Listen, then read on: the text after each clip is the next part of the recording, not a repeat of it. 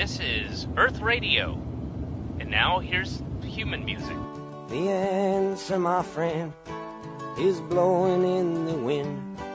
The answer is blowing in the wind.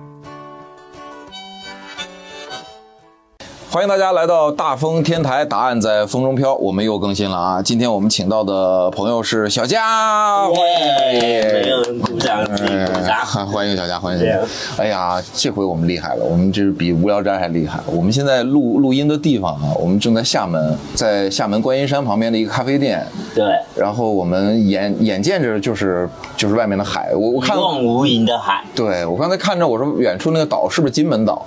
小佳跟我说那是那那个岛后面才是金门岛是吧？对这个岛，因为这个岛还是属于五元湾，就是厦门的另外一个区湖里区。对，海面上今天感觉海应该是在落潮吗？还是涨潮现？在还挺平静的，挺平静的，对，但是稍微有一点浑浊，有有有一点浑浊是是，但远处是蓝色的，对近处是灰灰主灰黄。要还是因为这边的海比较浑，你再往下走可能就比较干净一点。哦，对对，这边是游客比较多。对对对对，是。哎呀，厦门是真好，我知道厦门吸引了好多的喜剧演员过来 对待着，嗯。主要是环境舒适，我要当推广的大师了。对，刚才我们俩还聊，二一年的时候，小佳在上呃那个脱口秀大会之前嗯是到大风天演出，然后我们一起录了播客，但是因为我们这个工作人员以及我们设备的失误，导致你的那个音轨是是丢失的。嗯，没事，现在可以听星仔哥哥的，星仔哥哥听得到。对 对，那期他陪你录的，嗯，对还有二维码他们。小佳是我们大风天的老朋友啊，然后二零二一年、二零二二年呢，你也在脱口秀大会上应该说是大放异彩。我我我跟你讲啊，我们这个大风天台的这个答案在风中飘系列，每个呃，我不说二十个问题吗？第一个问题就是你最喜欢的 comedian stand up comedian 是谁？然后里边肯定有人会说喜欢齐墨呀，有的最喜欢黄子华，有的最喜欢什么 Doc Stanhope 呀，喜欢 Louis C.K. 都有。其中有一位演员说最喜欢的是小佳。哦，哦，你你不知道？我不知道，你让我别听，我就没听了。是哪位？对有一个演员哪位朋友了？之前有一位，哪位朋友眼光这么好啊？来来来，呃，成都有个女演员叫嘻哈，五嘻哈嗯，他也有自己专场，他平时也演即兴，他是个空姐。哦，他说，呃我我说为什么？他说，他说你给他很大力量。就他很喜欢你，很喜欢你的表达方式，很喜欢你面对生活当中的一些问题所展现出来的那些那种状态，就甚至不是说，如果你是一个纯那种说啊，我们要嗯向前看，我们要嗯。开心，我们要阳光，我觉得就不好玩了。我我我觉得反倒那样的人特特别多，在这个世界上特别多，反倒是你的那些，我我跟他有一同样体会，就是你的那些。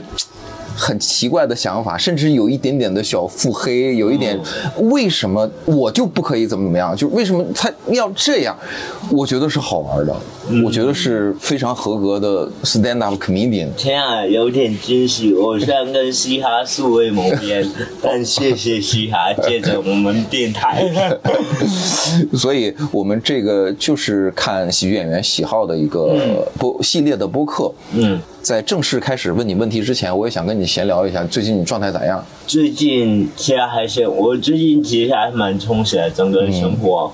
我最近我从呃、刚从澳门回来，刚从澳门回来，对，去旅游，但是澳门应该是最近去玩的比较远的地方。哦对我基本都是在福建省内玩。嗯然后我最近在健身，我已经健身了三四个月了。哦，真棒我瘦了将近十斤了，应该有。我能看出来之前。肚子很大的，但现在肚子都小了。现在感觉你整个状态是对对，嗯，而且健身会让整个精神状态很饱满，就哎是对。你们是不是从我看现在是八，从五月份之后就开始这样？我我我那天跟秋瑞吃饭，秋瑞说他现在呢早上起来咔咔健身，下午嗯看一下午书，然后晚上再再干点别的，然后周而复始，每天就这样让自己又健壮，然后就就是精神和肉体都在不停的吸取营养。主要还是生活要充实一点，要不然你就会显得没啥事做。嗯，我觉得这个是比较关键的。对，因为往年、去年、前年的这个时候，应该你们正在紧锣密鼓的录综艺，甚至是嗯现在基本上都快录到中后段了。如果按照正常的频率来讲的话，嗯嗯，都都非常紧张的在绞尽脑汁，大家在想着怎么能做出更好玩的东西来。对对对，但我觉得是就有有种怎么讲，车到车到山前必然必然必然直嘛，就类似这种、这个阶段，你如果没有在做这件事，你就会想在做其他事情，嗯然后通过其他事情去去把自己的生活填满。嗯，跟工作一样，就是没有没有那个工作，你就在做这个工作。嗯你一定要想办法把时间给给充实起来，要不然你就会显得特别空，整个人。哎，那做喜剧这件事儿是你特别想做的工作吗？就是在你做过了这么多工作里面，其实你们也没做多多少工作，你这才还还还没到三十，二二二十多，但是嗯，我还做挺多的，对真的对啊，尝试过很多，从那个装修业务、嗯销售，然后再到文案策划，再到新媒体运营，才开始干喜剧。干喜剧应该是干了之后才发现自己喜欢。嗯你要在我之前上份工作跟我说你需要干喜剧，我不信，嗯因为我觉得我没那个天赋，而且我也没尝试过。我那时候做每份工作都觉得这个工作应该是我以后会一直做工作，就是那种感觉。哎，你这个人还蛮纯情的哎，就是啊，就没办就是法，每次遇到一个女生，就说哦，这就是我此生的挚爱了这了是。我的最后一任。直到遇到下一个，哎 原来你好渣呀！呃，我我们现在，哎呀，我现在坐在这儿就就是有点梦幻的感觉，因为之前我约小佳录这个播客，就是小佳就说，哎，我们可以在海边录啊，我很希望在海边有海风。现在我不知道收麦克能不能收进去风啊？我们现在坐在一棵树上，嗯，就是这个树是是棕榈树吗？这个树是是不是棕榈树？叫是叫椰子树吗？还是 好的，不知道。反正就是一种树。对然后我们这个这个是个树屋在上面，因为本来我们想在这咖啡店里头，因为咖啡店里头一直在放周杰伦，嗯，声音巨大的周杰伦，然后还遇见了小佳的粉丝，就粉丝还跟你是是拍照。观众观众也不叫粉丝，可能人家也没关注我呢。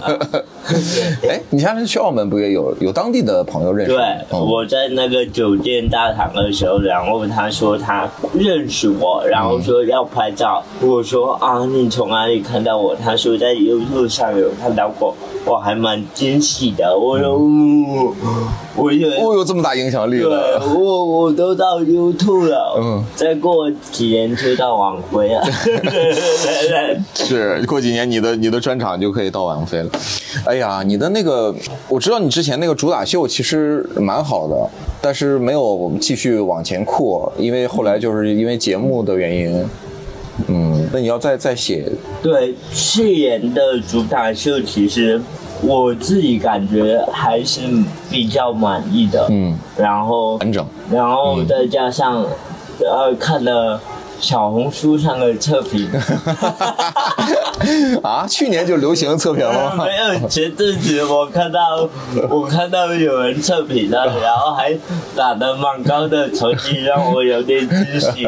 我觉得那个是动力，真的，以后多一点测评，就是就是也也没夸我其他，就是作品好。嗯，对，我觉得还挺开心。但去去年的整个，因为没有走得很远，带票也没有带的特别好，所以看的人其实不多。嗯，这个是蛮确实的。对，今年你看啊，黑灯的专场真是，嗯嗯他走的当然也也也不远，他甚至走的没有你远吧？嗯是，但是他因为他特别有辨识度，大家容易记住。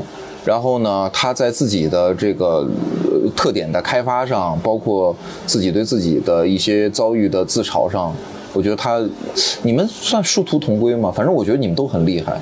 然后他的专场就一这一年一直在一直在卖，一直在演，导致他那个欠钱都还上了，嗯包括那个被人家那个 被被一个黑心老板告，然后赔钱，他也把钱赔上了。我说黑灯老师这这一年使劲儿演，就是为了还钱，终于还上。但是我觉得他也好辛苦，我看他一周有时候要走四五个城市，嗯就是而且他演专场，我觉得比较难的就是高频次情况下，他又要把那个情绪第一情绪抓得很满，我觉得这个对一个人来说还挺难的。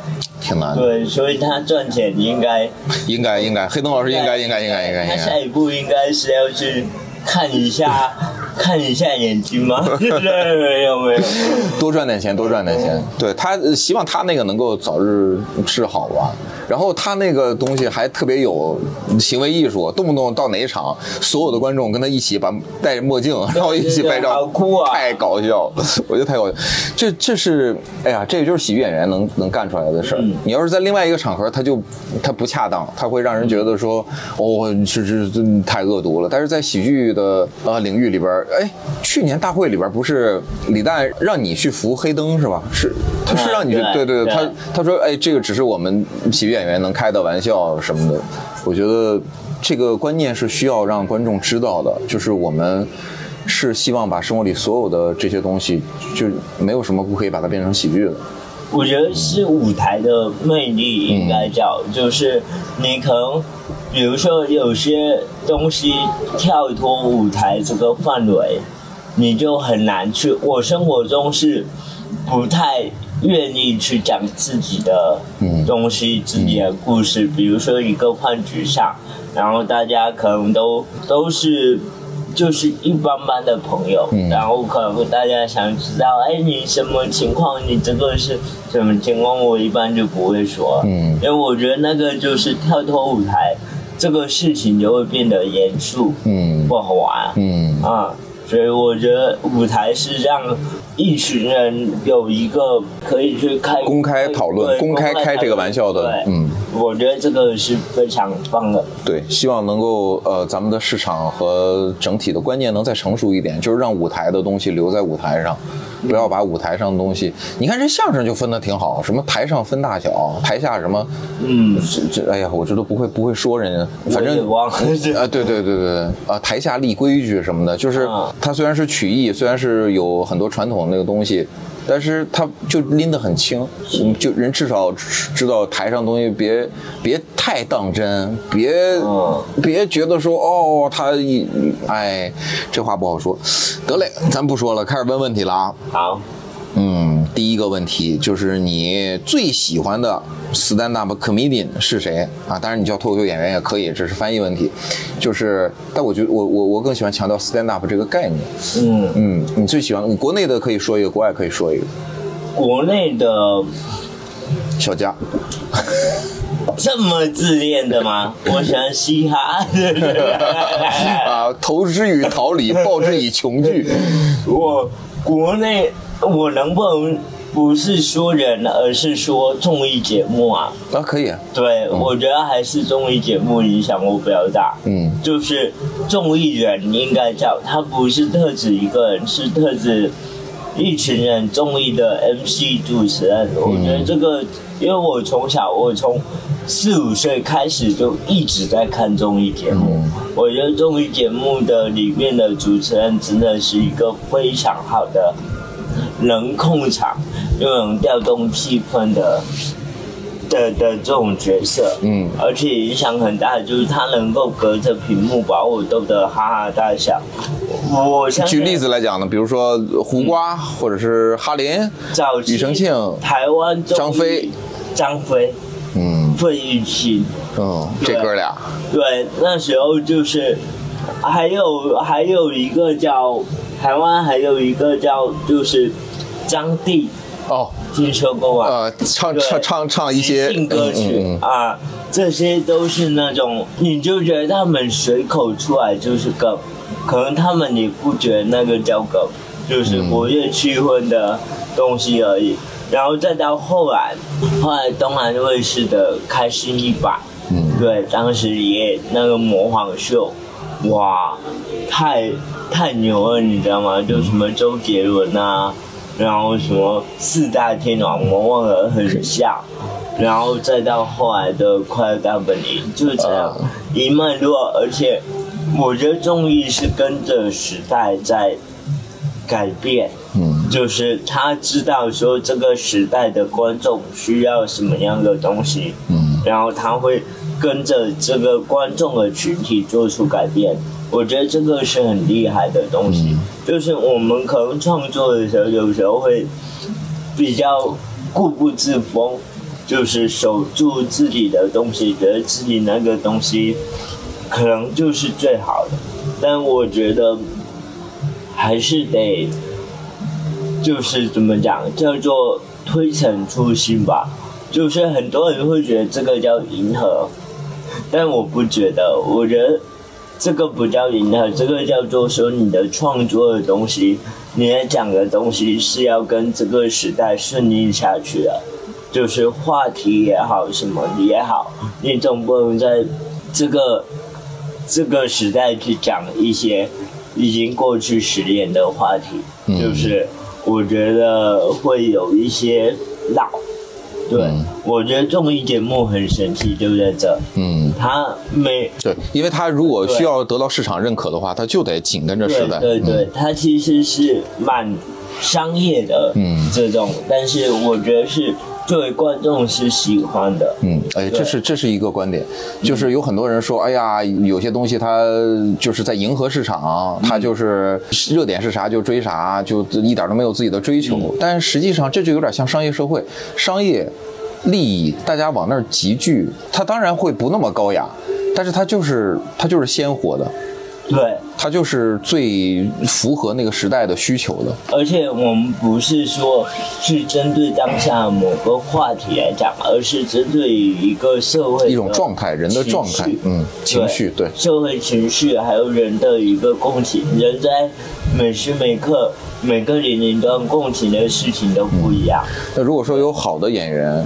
好的 stand up comedian，同样在自己的作品里、在自己的专场、在自己的嗯段子里面，能够跟这个时代契合，那么他也是合格的。对，他也是好的。是是，嗯。我觉得是，首先你你可以通过你的创作把它变成你的东西，嗯，然后在这个东西得顺应时代、顺应人、顺应整个社会，我觉得这个可能才是创作比较有魅力的地方，嗯对。就你肯定不能让一些成年老梗这种，嗯就是就观众也不接受。，你讲过了，嗯所以人家测评不也老说嘛，说有的演员啊，那十五分钟讲了讲了五六年了，还在那儿讲呢，确实没什么意思。我觉得国内可能就是中艺人，嗯，一大批人，嗯我我都你特别钦佩的。国外呢？国外我一直很喜欢的就是 Joe River，哦，对，嗯。就是我之前在人物那个转款，然后那个那个谢梦瑶老师也、嗯。也说，没想到他很震惊，说一个脱口秀演员，一个男脱口秀演员会喜欢 John Rivers，嗯。但是我看的第一个专场就是他的那个专场，哎，你你是因为了不起的麦瑟尔夫人才了解到赵瑞我我完全不知道。哦，那还那还挺特别，因为他他不是一个特别才知道，对，嗯但我可能是启蒙专场，我压根不知道脱口秀有专场。那你怎么怎么发现的呢？是随便刷到的？我一直，我首先知道有专场是来风办的线下专场，我看的第一个专场是舒恒的，哦，孙书恒，对，舒恒啊，那时候我还没上商演，然后哦，原来脱口秀是可以讲六十分钟，哦，可以讲这么久，他的那个当年离家的年年轻人嗯。对，然后我说，哎，那会不会在网上有类似的转场？然后我就问了问了问了别人，然后别人跟我说 B 站有。然后我就在 B 站看看到 John Rivers 的那个转场，就是他在 B 站好像就只有一个完整的那个，嗯。然后我就点开看，你知道看专场，第一次看专场的人其实还蛮困难，嗯。就是他不懂笑点，嗯，他有文有文化的推出来，可以嗯。对，然后 John River 是一个我能看全场，然后我还能够 get 到，而且我觉得这个老太太在舞台上怎么这么有魅力啊？你都看不出来她已经七十多岁了，嗯她那种散散发的光芒，嗯就是让我觉得哇，震撼到我，然后我就一直就很喜欢她。虽然后面也没看过她的其他的东西，但是我是看完之后跟人家说这个，然后人家才说这个是麦色的原型，然后对我还蛮喜欢的，我第一个喜欢的国外的喜剧人。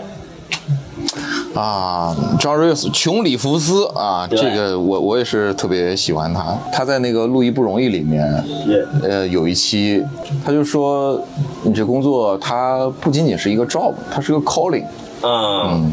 它是个 calling，你可以理解为，嗯，召唤之类的，就是。其实它并不是一个必须要做的工作，是。我要做它，我不做我就会死，不会的。嗯，对。嗯没有人逼着你去站在舞台上接受所有人的审视，你还要逗他们笑，对对对。你还要在这里面想我怎么辗转腾挪，还要要有自己的表达，然后还要啊整个的安排，这个其实不容易。主要是它的整个，我单纯从那个专场来说，我觉得它结构很完整，嗯。而且让你觉得它真的表达了很多东西，但它表达还能好笑。我觉得这个可能是很多喜剧人，特别刚开始做或者做半年的喜剧人，老师会问说，应该先表达还是应该先好笑？对，这是新人的常规常规问题。嗯对，嗯但我觉得那个专场就很好诠释，你两个都要。嗯，对，本质上是两个都要有的，但是。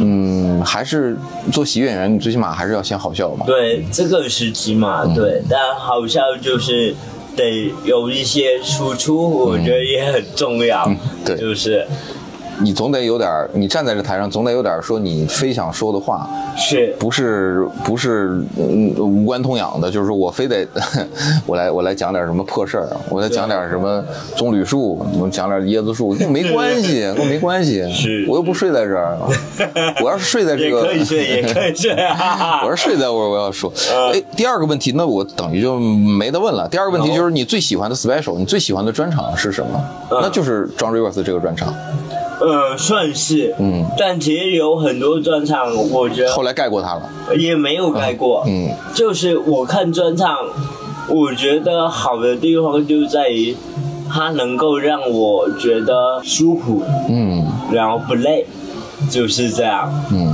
后来的我我我记不住专场名字，但是我记住了 Daniel Stokes 的哦专场，，王子涵特别喜欢那个演员，我也很喜欢，就是它的结构也很完整，内容也很充实，而且 Daniel Stokes 的视角。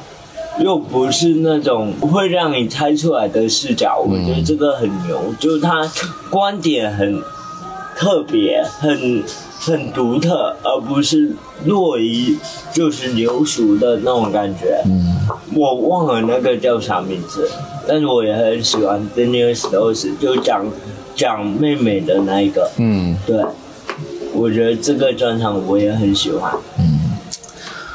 你你这个是受王子涵影响吗？就他推他没有他也没有推荐给你，没有没有，他说他推荐给了好多朋友一起看。训嗯练营有有推，但我在训练营之前就看。哦，对，那你就是天选之子，就都不用人推荐就能遇就能见到 John Rivers，就能见到后来还蛮喜欢看，就是就网上搜，然后都是在 B 站上看的。嗯我觉得这两个专场应该是我蛮佩服的。嗯，John Rivers 主要是这个人给我太嗯太大震撼，然后 Daniel Stokes 是那个专场，嗯给我带来很大的震撼。嗯。对，第三个问题啊，在你喜剧创作的过程当中，有没有什么电影啊、文学作品啊之类的作家比较幽默的作家对你有影响，对你的创作有影响？你会觉得说对哦，创作有影响。嗯对创作有影响，哇，这个问题有点需要深思一下。不着急，慢慢想。因为我书我看书，但是我好像都没咋用在，都对我创作没有啥影响的感觉。对，就是电影呢？喜剧电影有有特别喜欢的吗？电影我看的很少，我的电影看的很少，书也看的很少，但书有喜欢的，但它跟创作没关系。你最喜欢？可以啊，你最喜欢什么？啊，我喜欢几本书，一个是蒋勋的《孤独六讲》，哦，那本我看了有三遍，嗯我觉得这本书可以推荐大家看一下。它就是一个纯记叙的，然后再加上蒋勋他是一个美学大师，嗯。然后所以他的文字是飘在空中的那种，嗯。答案在风中飘，就是孤独就讲。然后还有一本书我之前有推荐过，就是国外的那个，呃，你当像鸟飞往你的山，哦，对对，那这几年挺火的。对，很火。然后我以为他畅销书可能一般，但看了之后我觉得好好好喜欢。就他其实是一种脱离父母的一个进步，脱脱离那个枷锁。因为他爸爸跟他讲说什么。呃，学校是洗脑的，医院是治不好的。嗯然后他们全家就是生病，哪怕生大病，都是用妈妈做的草药。嗯后来他考上了大学，嗯他考上了大学之后，在大学里才知道爸爸一切都是错的，然后但是他已经跟这个家脱离关系了。我觉得这本书也可以去看一下，然后还有就是白先勇的《镊子》，嗯就是让我觉得早期的算是比较先锋的作家来讲这个话题，而且是在八十年代台湾那种，其实台湾的环境还挺传统的，嗯说实话，但是在那个时代能写出这样一篇。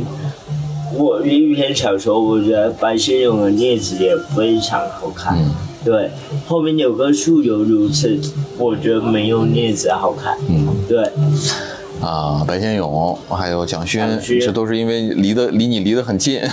对，有一种就是家乡的感觉。嗯，对嗯，离得很近。OK，这是作家。第四个问题，你小时候是一个受欢迎的小孩吗？大家愿意跟你玩，或者是嗯或者你很幽默？小学、初中、高中都可以。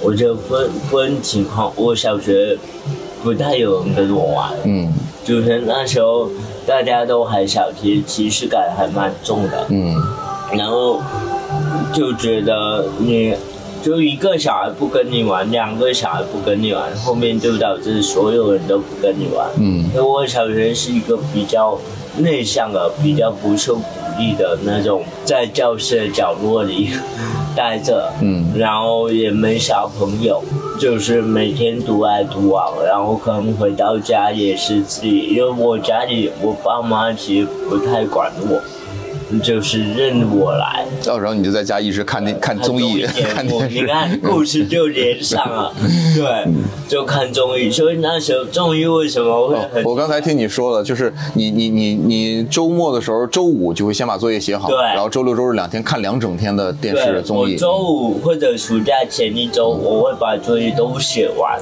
然后这样我爸妈就不会管我。嗯就是我周末我可以一天对着电视看十小时。对，你看现在视力还这么好，我还不戴眼镜，哦，你一点都不近视啊！我不近视。嗯对，真让人嫉妒。看十个小时，而且比如《快乐大本营》是周六晚上播，周日会再重播，然后你会再看一遍？会再看一遍。周日的那个中午十二点多播完之后，然后可能比如说下午好像当时有个湖南。湖南金视还是什么也也收得到，嗯也会再重播。下午的时候再看一遍，对啊。啊，这是你小学生活。你现在没有快乐大本营了，你你看啥？我觉得已经有很久没有不看电视了看电视，对，嗯都看网综，对。但那时候小学整个阶段就是独来独往了很多，然后一直到初高中，初中开始就是遇到我的班主任，初一的班主任，然后他当了全班的面去夸我，然后是说我觉得，我觉得他是一个很能够，因为当时在班长竞选，他说我觉得他很适合当班长，然后我是第一个写他名提名他，然后我觉得那个给我鼓舞很大，他是当着全的全班的面，就好像在跟全班的人说，呃，他现在是我在罩着那种感觉。哦，对，我觉得这个老师对我影响很巨大，就是从此之后，我整个初一那那回你当上班长了吗？没有，因为班里的男生都投我，女生又投另外一个人了。哦，对，然后女生又比较多，但那时候开始班里的学生就是没有一个，甚至可能那些读书不太好的小朋友都。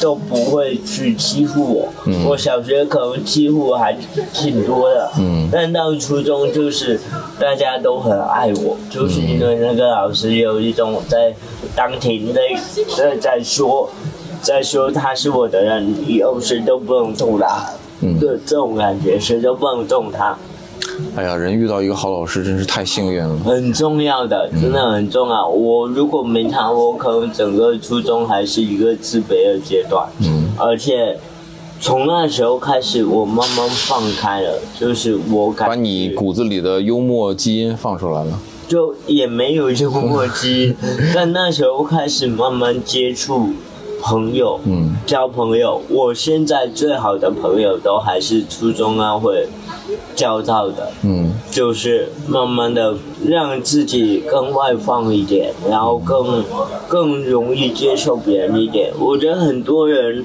在小时候内向的原因，可能更多的时候是内心自卑，让他把自己关起来，不愿意去接纳任何人，不愿意去信任任何人。嗯。然后后面就是慢慢放开的时候，当你在放开的时候，别人也过来开始拥抱你，所以我的初中开始算是比较好的有朋友，一直到高中我就开始有一些幽默细胞了，开始开玩笑，然后到高中的时候才开始。对，开始会跟朋友打打闹闹之类的，各种，然后开始会去愿意去社团里，因为高中有一些社团，嗯。去社团里混，去认识更多的人。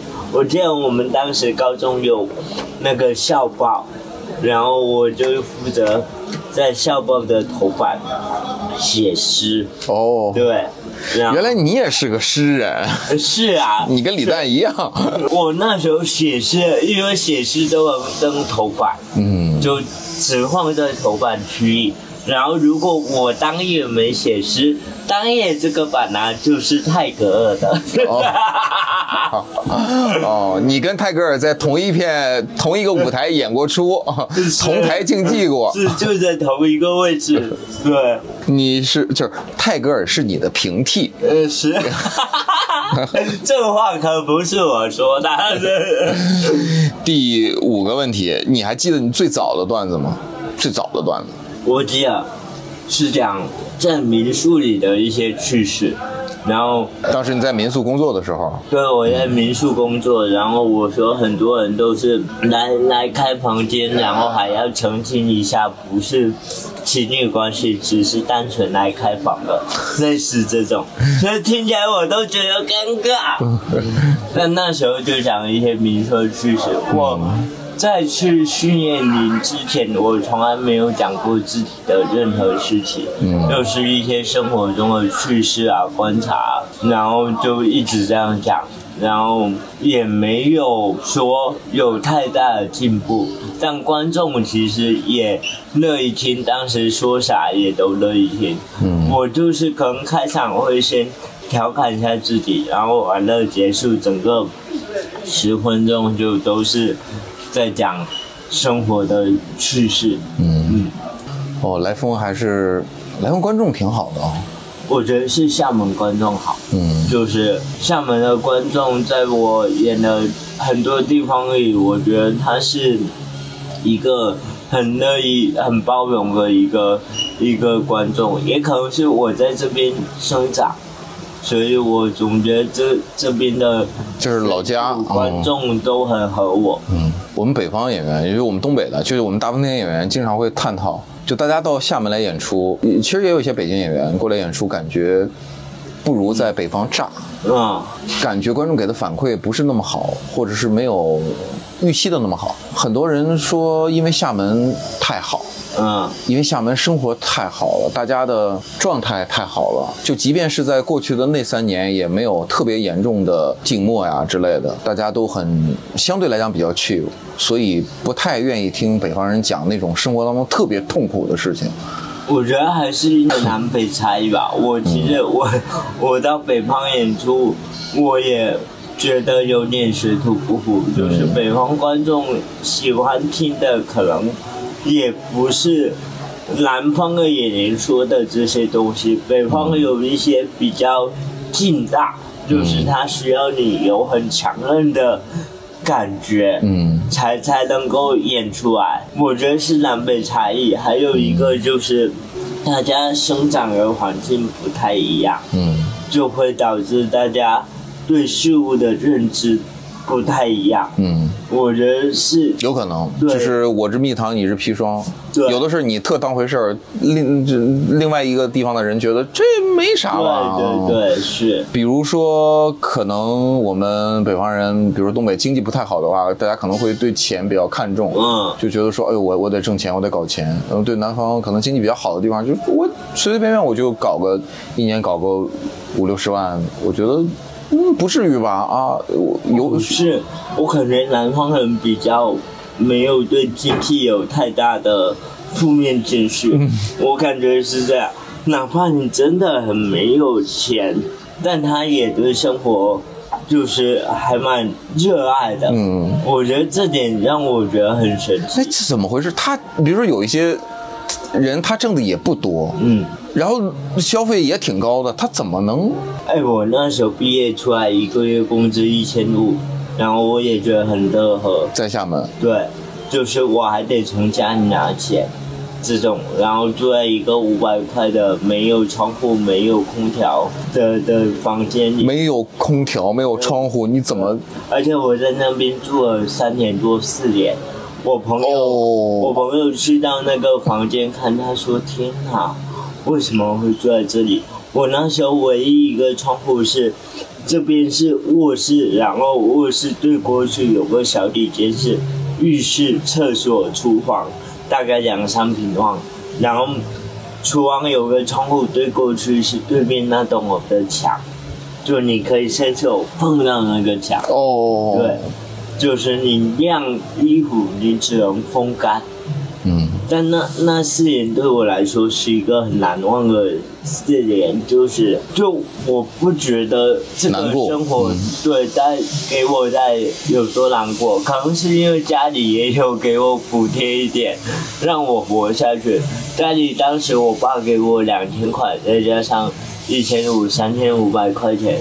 三千五百块钱，我住在一个五百的房间里，我每天就是偶尔可能吃个自自己煮饭，用那种小锅煮饭，然后配个青菜或者去买个肉丝，然后我不觉得就是我的生活有多么糟糕，是后来就是 后来干了这行之后，发现很糟糕。后来到五百的住了三年多，快四年，然后再搬到刚好在这附近的另外一个城中村，嗯。八百五，有两扇窗户，嗯。有空调，嗯，我你知道那种幸福感，我我原来有对比才有落差。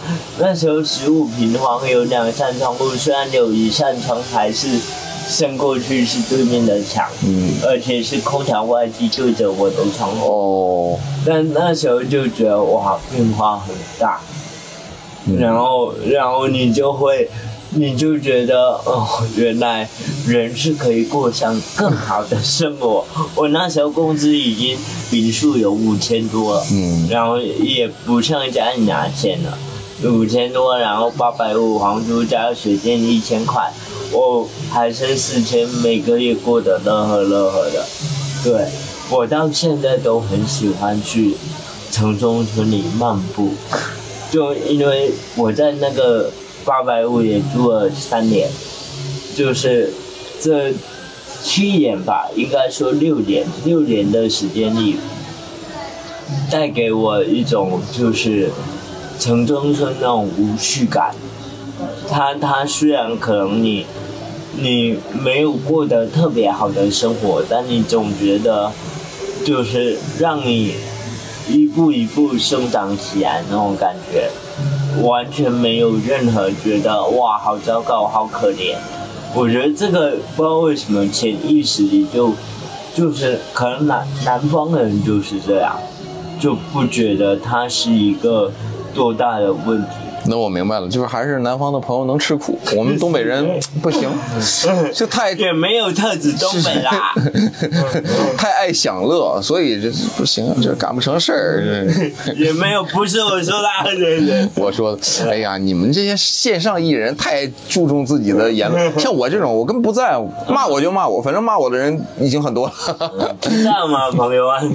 第六个问题，第六个问题，你入行的原因，你开始做脱口秀，开始做 stand up 这件事的原因，很巧合，就是在民硕的时候，年会上要表演节目，部门不愿意出节目，哦我又不会唱歌跳舞，然后我就说，当时节目脱口秀大会在播，我说要不我上来讲一段脱口秀，但我也不知道脱口秀怎么讲，嗯我就依葫芦画瓢。写了一段了，而且是专门吐槽同事，嗯更像是吐槽大会的稿子。哦，然后写一段就上去了，上去之后，而且给我排开场。当时表演的地方是那种大酒店，大酒楼，嗯，然后菜刚上，我上台了三分钟，没有人理我。呃，我讲完灰溜溜的跑下台，所有人都在吃菜，对，然后那一次之后，我就加到了 Lucy 的微信，嗯。因为我说，哎，脱口秀怎么写收的时候，刚好收到他的微信，收到来我风就加收到来风，然后来风当时疫情也没有开放嘛，Lucy 给我发了一个单立人的哦石老板那个手册。对手册，他说你先看一看，然后等有演出我再叫你，然后我也说个好，我就没没有管了。然后一直到四五月的时候，突然间有一次，这是二零二零年的。二零二零年说要线上读稿，线上读稿，然后当时读稿的是呃王傲，嗯，王傲给我橙色预警的王傲对橙色预警的王傲，之前是跟之前就在上板蓝根，嗯，对板蓝根，然后我就读了读了之后呢，就我觉得就 Lucy 也在线，然后 Lucy 说欢迎大家上台啊，我压根没想过，嗯，然后可能是开放麦开的前几天人不太够还是怎么样、c y 一个一个找过去，他找到我，我又不行，我讲话这样我害怕，然后他就发了一个口吃的眼睛，我又忘了叫啥，哦，我我看过那个，嗯，对，嗯。一个一个视频，嗯。他说他也可以，你也可以的，我就过去了。嗯。然后呢，是我参加的第一场开红麦，就这样稀里糊涂的进来，而且我我也不觉得我能干多久，是第一场开放麦效果很好，大家都很包容，我第一次接受那种扑面而来的掌声，那个是在我之前工作里没有的。嗯然后哇，你就觉得嗯太梦幻，但你也你也知道，可能这只是爱好，就也做不了什么工作之类的。一直到进了训练营之后，我才开始正式全职做。嗯，去了效果训练营，嗯，嗯，第七个问题，你的职业前景是什么？你现在还有职业前景吗？就是在现在，这个问题，这个好像大学就说自己，就说自己，就说呃，简单一点，就是你觉得 stand up comedian 这个职业你会做一辈子吗？哦，就不论大环境与否。嗯，好像那种大学的职业规划课，然后老师要你提交一个论文呢。我觉得我不敢确定，嗯因为我不是我就是做一行爱一行，嗯真的是这样。就是我要是觉得哪天做这个没意思，我可能就去做其他的。嗯因为我我觉得我可能不单纯在做喜剧方面能行，我在做其他工作也能行。嗯但是至少目前能确定会一直做着。然后我可能，嗯，还有更想做的，可能我想说能够写写书。嗯我我其实还蛮喜想写书啊，而且并不是干了这个才想写，是从初高中就一直想有自己的一本书。嗯对，但我觉得可能那个是后话，就是我的人生再沉淀一下。嗯然后我觉得我如果干不了喜剧，我可能会通过其他方式去跟我们现在的人，就是跟这个社会上的人去链接，就是还是我还是想要做一些可以跟人有接触的工作。嗯，你还是喜欢人。对，哎，你你爸爸妈妈对你的这个职业有过想法吗？他们都很支持你。我爸还在世的时候会让我考公，但是后来我就一直不去。然后我妈现在不太会讲，就是她如果讲，我会说，嗯，我觉得我现在做这个我挺快乐，而且也赚到钱，嗯那她就不会再讲。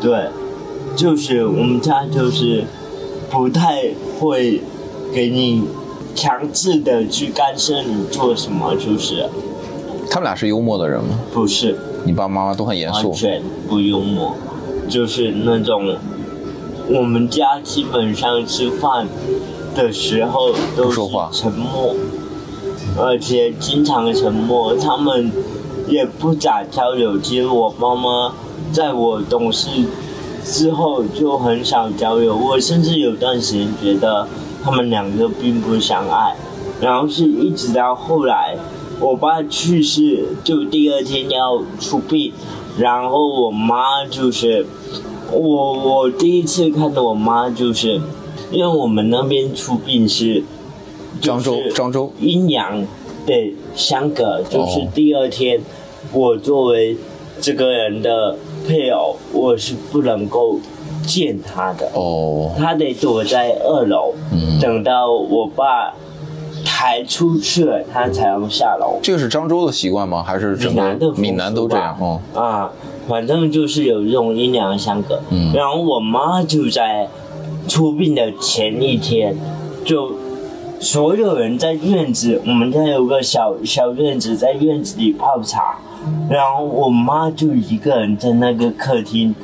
直勾勾也没玩手机，坐在那边愣愣的看着我爸，然后我又嗯，他们之间应该是有爱的，但那个爱可能是我不太懂，就是就是那种感觉，就一直看着我爸，然后我说你出去喝茶，或者你不要在这坐了，他说没事，我在坐会儿。我觉得这个还蛮触动我的，就是那个爱，就父母我爸妈的爱，一直到我爸去世之后，我才发现，你知道，而且我印象很深刻是，我爸出殡之后，我准备回厦门工作，然后那天我爸出殡嘛，那天我妈我妈是一个睡觉需要极度安静的人。安静、无光的人，但我妈那天把我们家是那种楼房，两层半，我妈把一楼跟二楼的灯都开了，然后去睡觉。我说好吓人，突然间变成这样，我说我好不放心。但那个房子是他跟我爸住了二十多年的房子，嗯然后他把灯都开了，然后把门都开了。我说你不用关灯，你不是那个怕怕光怕吵，他说没事，这样开着就好。然后我第二天说不行，你得出去外面租房，要不然我回厦门我会不安心。因为当时我们家刚好有个新房在装修，然后我就陪我妈在县城里找了一周的房子，就找了一个小房子，然后她住下来，她交房租，我才安心走，然后一直住到那个新房子装修，这样。嗯。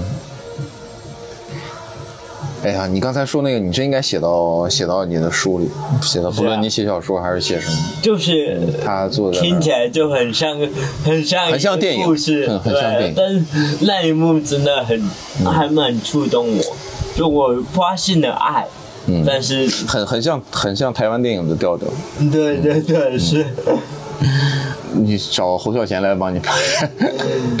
这样，接下来的问题都很犀利了啊！当然你可以选择回答或者不答，或者是什么都可以啊。好就是我得问我我，但是你可以不答，你也可以选择各种方式来答。好第八个问题，你觉得中国的 stand up comedian 里边谁是被低估的？有人被低估了吗？他应该挣更多的钱，应该有更更大的名声。我想想，主要是我认识的中国 stand up comedian 不是很多，被低估的。完蛋！我认识的，我感觉都都已经配得上他们挣的钱了。OK，都配得上。好，那就第九个问题，呃，你觉得谁被高估了？他配不上这这个钱。个问题是有陷阱题的。你可以选择不答，我觉得，你有心里有名单，有人有这样的人吗？我觉得被高估的是有一群，就是没有好好在做的人。嗯然后，但是他们有很多的演出机会，嗯我觉得这个可能我是被高估的，或者我觉得他们就是还没有很成熟，就是有些人，大部分人，我认为做喜剧的目的应该是你在有一定的观点、一定的表达，同时有业务能力的时候，你才能够去赚钱。嗯这个才是最主要。但是有些人可能本末倒置了，嗯就是先赚了钱，再也没有好好搞，就是而且这样的人多吗？我觉得还挺多，嗯就是这些人里边也有上过综艺的，也有没上过综艺的。我看的，应该说我看的，其他就到到各个地方去演出的时候，我觉得可能有些人他需要再磨一下，再再再再再赚这个钱，嗯会更好一点，因为。我觉得可能现在这个市场它本身就不是一个呃特别成熟的特别成熟的市场，然后但是你要拿真东西出来，你就是有很多浑水摸鱼的东西，会让这个市场更更更失衡。嗯我觉得是这样。OK。好，看来我是问不出来小佳老师心里的这个名单了啊。嗯，大家自己想吧。啊，大家觉得要 OK 的话，可以在底下留言啊，列出一个名单，然后小佳嗯看说，哎，这个和我差不多，这个名单。呃其实小佳也被高估了。不要谦虚。第十个问题，你爱看脱口秀大会吗？我还挺喜欢看，但是我开弹幕看，嗯我不太看内容，我专看弹幕。因为内容你在现场都看过了。对，嗯然后看弹幕你，我觉得人是需要，我仅代表我观点，我觉得是就是你作为一个表演者，你是需要去看到好跟坏，嗯就是不管是现场节目看弹幕，或者线下演出看反馈，你都要跟看淘宝首先看差评的那个是一样，嗯因为你好评你肯定有。但是差评才是人家讲真话，一个你能改进的地方。褒贬是买主。对对对，然后它会让你更好，让你注意说，哦，我可能在这里我可以做得更好。虽然有些话很刺耳，但是这种刺耳的话，它你可以过滤，就有些它是针对人身攻击的，这没办法。嗯有些是针对你的业务，就是我觉得不好笑，嗯我觉得他就是在装卖场，在装可怜。我觉得这种东西就不能说是人家的问题，嗯而是你还没有处理到嗯很好的程度。没有做好对，我觉得不管是成熟的演员也好，或者说是刚开始商演的演员也好，我觉得都需要这一点，就是勇敢。勇敢的去面对很多反馈，因为我发现一个特别神奇的事情，就是喜剧人其实很容易有 judge 别人的能力，嗯就是会去评判别人，但他接受不了别人对他的评判，对，我觉得是这样。是这样自己自己在评价别人的时候火力全开，然后对别人一说到自己就就玻璃心。对就是对对对，我觉得好多人啊，最近这不是这样吗？就有一些被打了差评，然后打了低星，就这就不点名了啊。就是人家观众也说说，你看，哎，这是破防了，是破防，这都亲自下场了，这个确实是有，确实是有，而嗯，你是一个创作者，你不是一个只接受夸的人。对你，你是一个创作者，你需要有各方的意见，你才能够让自己做得更好。对所以我看节目，我经常会看弹幕，然后可能我出来就会有各种各样的弹幕。嗯，但是给你的好评还是非常多的，我大家还是很爱你的，就是我主打秀每一场，主打秀居然办了六场，每场我都去拿观众的反馈。嗯然后基本上没有看到有差评，嗯。可以说是完全没有，但有可能是哎，我在这，我在我在这毒舌一下，有没有可能是他们不敢，就是他们觉得说给你差评，他们就不是人，他们我觉得他们没有人性，有些人可能觉得这场演出不太好，但是他又不想写。我觉得观众反馈表有可能是这样，所以我去小红书搜，我去那个微博搜，嗯。我甚至现在每场演出我都会去看大家的 report，嗯。然后有听到就是批评我的，我就会点个赞，嗯。让他知道我看到。了。人家以为说哇人家，这是来追杀我，我赶紧删了吧，要不，对，但我会点赞，然后我就会知道哦，可能我在这一场确实也不好，其实演员演的好不好，自己心里有数。那你那你比我宽容的多。啊我我我会看到很多差评或者骂我的话，而且骂的很多都骂的特别对，就骂到我的心坎儿上。嗯但是我不会去点赞，嗯，我就我我就会呃 对，但是呃有的有的我会去道歉，啊，嗯，但道歉也不是因为我个人，我个人我就无所谓。那你会觉得是自己有问题？不，道歉是呃，当然肯定是我自己问题，关于内容的问题肯定是我自己的问题。但道歉是，比如说大家因为我而说啊这一季协调我要退费之类的，啊那我因为我觉得我损伤到了整体，那我要要要要为我的这个部分负责。但是要我个人的话呢，我觉得夸的也有，然后骂的也有。呃，我知道有些地方我做的不好，那我有的是能力有限，有的是有各种各样的客观原因，但最主要最主要的还是主观的自己自己的问题，这个还是能拎得起。是因为很我觉得演员要得有这个觉悟，没有这觉悟很，多人说什么，就很多演员会觉得说观众不懂啊，什么会这样评价。但是我觉得是，可能这是一方面原因，但它不是主要原因。嗯就是，除非你是真的非常精准的，你就要垂泪做到某一，就那么一小块观众嗯去去认识你。嗯如果你要做整个大市场，你要你要创作一个更普罗大众的东西，你就得让你所谓的不懂的观众也能懂。嗯，我觉得这个是你的业务。对，单口白居易，你得你得先给了个封号啊，对。你先讲给老太太听。接下来十个问题是快问快答，呃，当然就是 A 或 B 两个演员，你更喜欢谁？OK，呃，但也可以简单的讲一下原因。这原因可能是啊，我跟他更亲近，或者说我更喜欢他的段子。嗯。呃，我们原则上认为这两个你都喜欢，这是哦人类社会的嗯正常的社交属性感觉是在赶时间。没有没有，就最后 最后这十个问题我们要快一点。好，嗯，就是不不用太多思考啊，你不用去想，哎呦，我跟他，哦我跟呃说哪个，当然你也可以拒绝回答。第十一个问题，两个喜剧演员你更喜欢谁？秋瑞和新仔，你更喜欢谁？秋瑞因为新仔就是我还没看过单口，哎，一起比过赛啊，咱们。就是那次而已。嗯我说后面线下我就没看过，嗯但是我跟秋月接触的比较多，嗯所以如果秋月跟新仔选，我可能选秋月。OK，啊，新仔的粉丝来追杀我了。没有不会的。第十二个问题，程璐和梁海源，你更喜欢谁？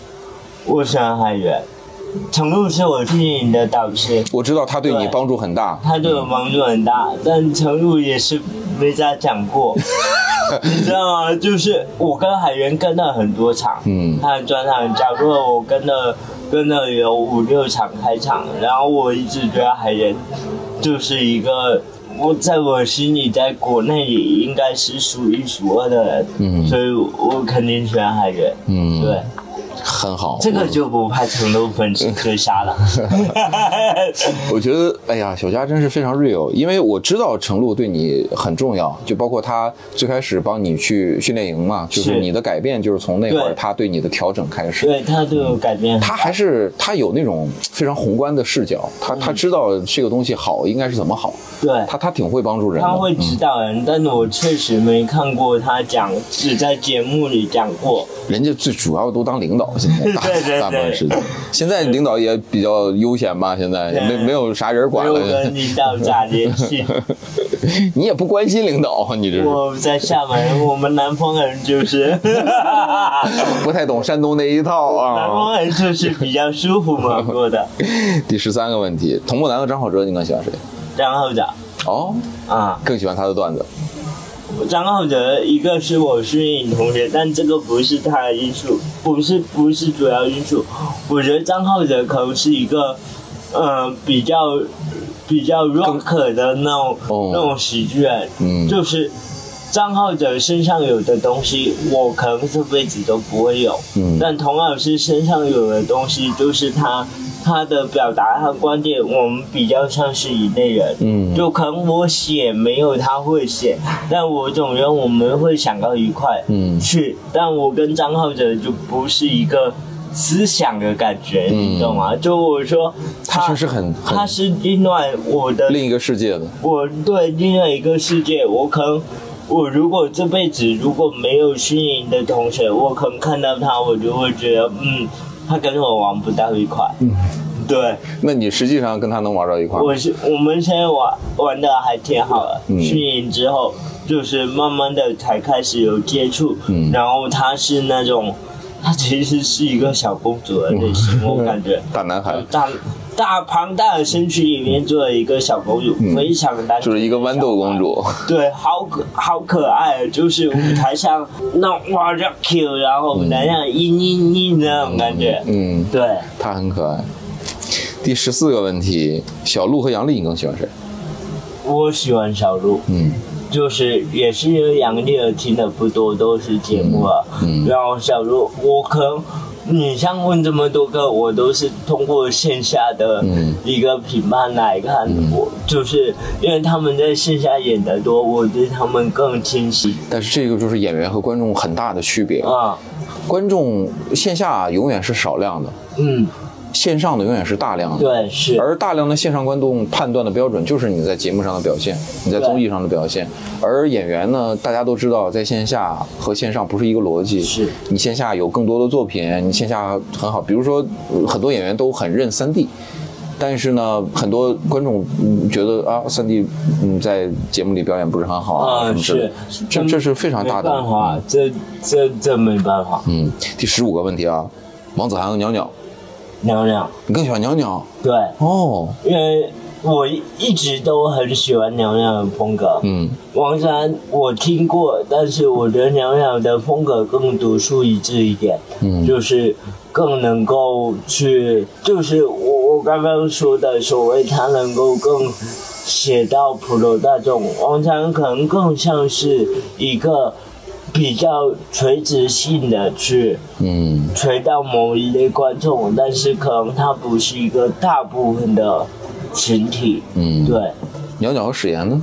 嗯，史岩你也听的不太多。我记得那年我跟史岩到厦门来做双拼对，，你给我主持的。第一次主持，哦，那是你第一次主持，主持的蛮好的呢。对，第一次主持，嗯对，史言也没有听的很多，嗯我就在大风天听了一次，然后这次训练营听了一次，嗯。我可能还是更喜欢聊聊视角，对，嗯，真棒！哎，我就喜欢你这种特别真诚。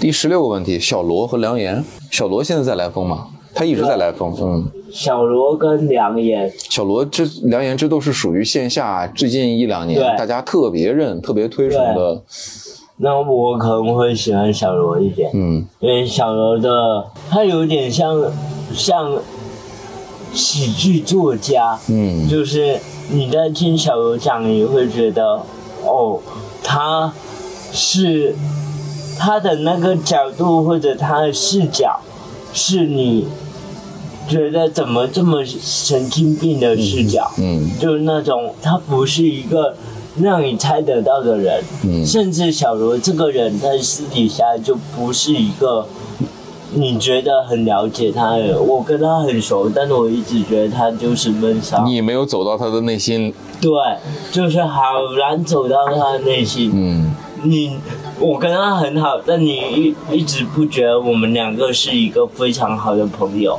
对。然后他在舞台上的人格是这样，就是我听了你的段子之后，我非常喜欢，但我作为一个观众，我不敢接触你。但梁言不一样，梁岩可能就是一个邻家大哥的角色，嗯就是跟大家所有的脱口秀演员是一样的，嗯就是我我很想靠近你，我很想听你讲更多。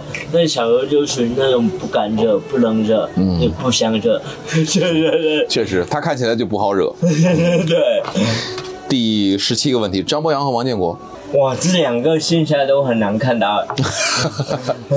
来问题了，张博洋和王建国可以不选吗？可以，完全没问题，完全没问题，因为没有样本是吧？没有样本，两个都嗯嘛，都没看过、啊。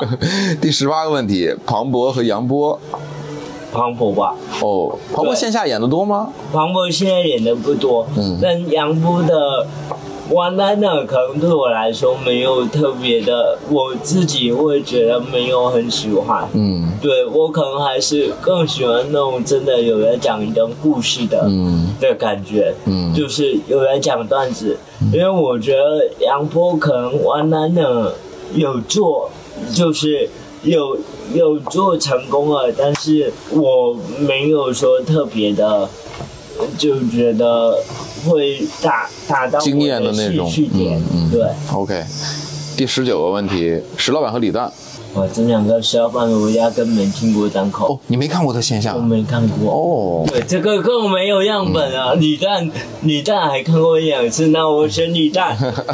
OK，第二十个，周奇墨和呼兰，最后一个问题，周奇墨和呼兰，两届大王，你参加的两届脱口秀大会的两届大王，我只看过周奇墨线下，我选周奇墨。嗯，啊，线下没看过呼兰，呼兰没看过。嗯，所以你并不以线上的东西来做评评判的标准，我觉得线上五分钟讲真的是比较局限，嗯。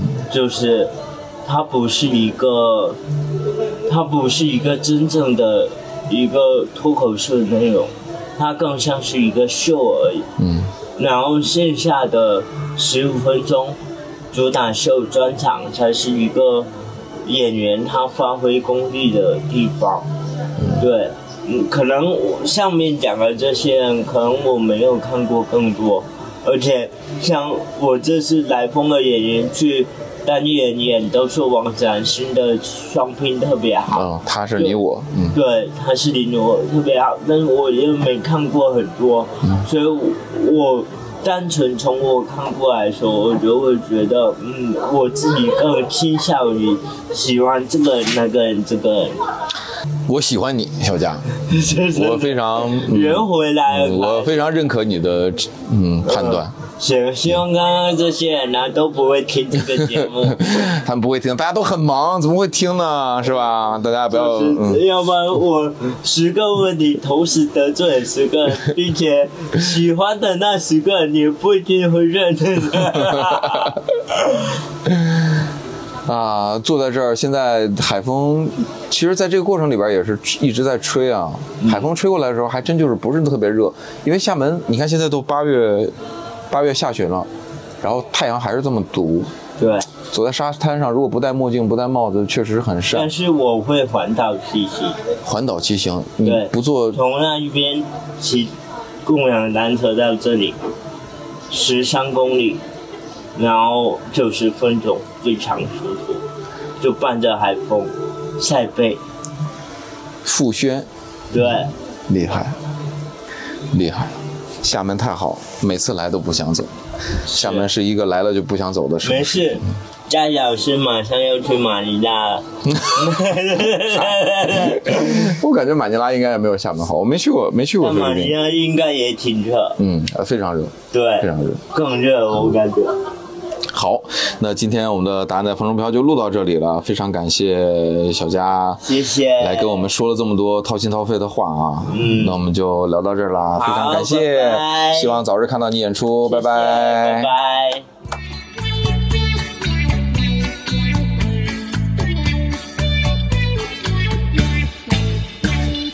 这位朋友，你要我来为你唱洋洋，洋洋也能唱成歌，那实在太荒唐。既然你们喜欢听，就让我唱一唱。现在我就为大家唱一首洋洋。唱歌的人一天不唱，喉咙就会痒；跳舞的人一天不跳，双脚也会痒。赌钱的人一天不赌，双手会发痒；喝酒的人一天不喝，肚子里也会痒。